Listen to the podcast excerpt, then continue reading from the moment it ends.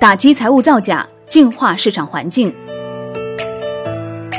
今年以来，已有十六家上市公司披露收到了证监会的立案调查通知书。如此密集的敲打涉嫌违法违规，特别是和财务造假有关的企业，传递出了监管层对财务造假、欺诈发行的零容忍，以及强化执法力度、从严从重从快追究相关机构和人员的违法责任，加大证券违法违规成本的决心。近期召开的国务院金融委会议点名财务造假，要求监管部门依法加强投资者保护，提高上市公司质量，确保真实、准确、完整、及时的信息披露，压实中介机构责任，对造假、欺诈等行为从重处理，坚决维护良好的市场环境。这是对资本市场投资者保护的最新要求，拉开了新一轮从严打击财务造假的序幕。财务造假行为以损害多数人利益为代价，为少数人换取不义之财，是资本市场上的掠夺，是对普通投资者的侵害。证监会近期公布了多家上市公司财务造假案件，有索林股份、龙力生物等连续多年财务造假的老油条，也有藏格控股串通上百家客户造假的大手笔。造假手段也多种多样，虚构海外业务、伪造回购单据、定期删改财务核算账套等等。令人眼花缭乱。这些公司财务造假被揭露后，其二级市场上的股票价格往往大幅走低。通过财报看好上市公司而投资的大量中小投资者因此蒙受巨大损失。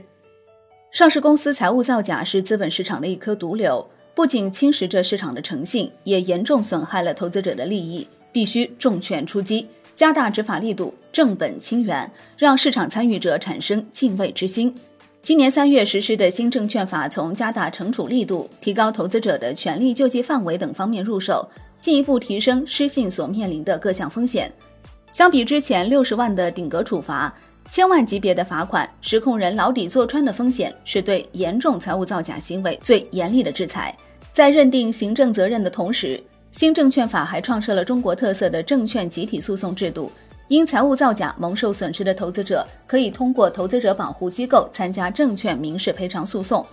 巨额赔偿提高了造假成本，不仅中小投资者合法权益的维护和保障更有底气，未来上市公司造假的成本也是水涨船高。在对造假企业进行严惩的同时，有必要加大对公司财报审计机构的责任追究力度。上市公司财务造假。和部分保荐承销、审计评估、法律服务等中介机构及其从业人员丧失职业操守，没有发挥好看门人作用有关。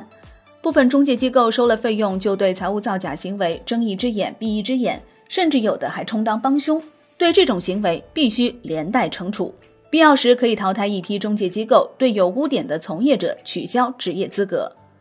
只有重拳出击，才能净化市场环境。让中介机构走到勤勉尽责的正路上来，在监管的重压下，上市公司实控人和董监高应该清楚的知道，说假话、做假账只能欺骗一时，最终伤害的还是企业自身发展，得不偿失。只有讲真话、做真账，严格按照规定信息披露，不触碰财务造假、欺诈发行的高压线，让投资者看得见、看得清上市公司，突出主业，做精专业。弘扬企业家精神和工匠精神，凭竞争力吃饭，才能提高企业质量，在市场上立于不败之地。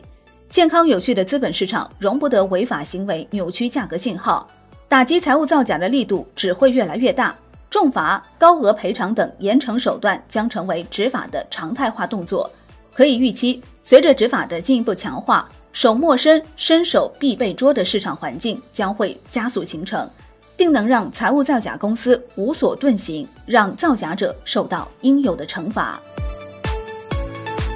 好的，感谢收听，更多内容请下载万德股票客户端。我是林欢，财经头条，我们再会。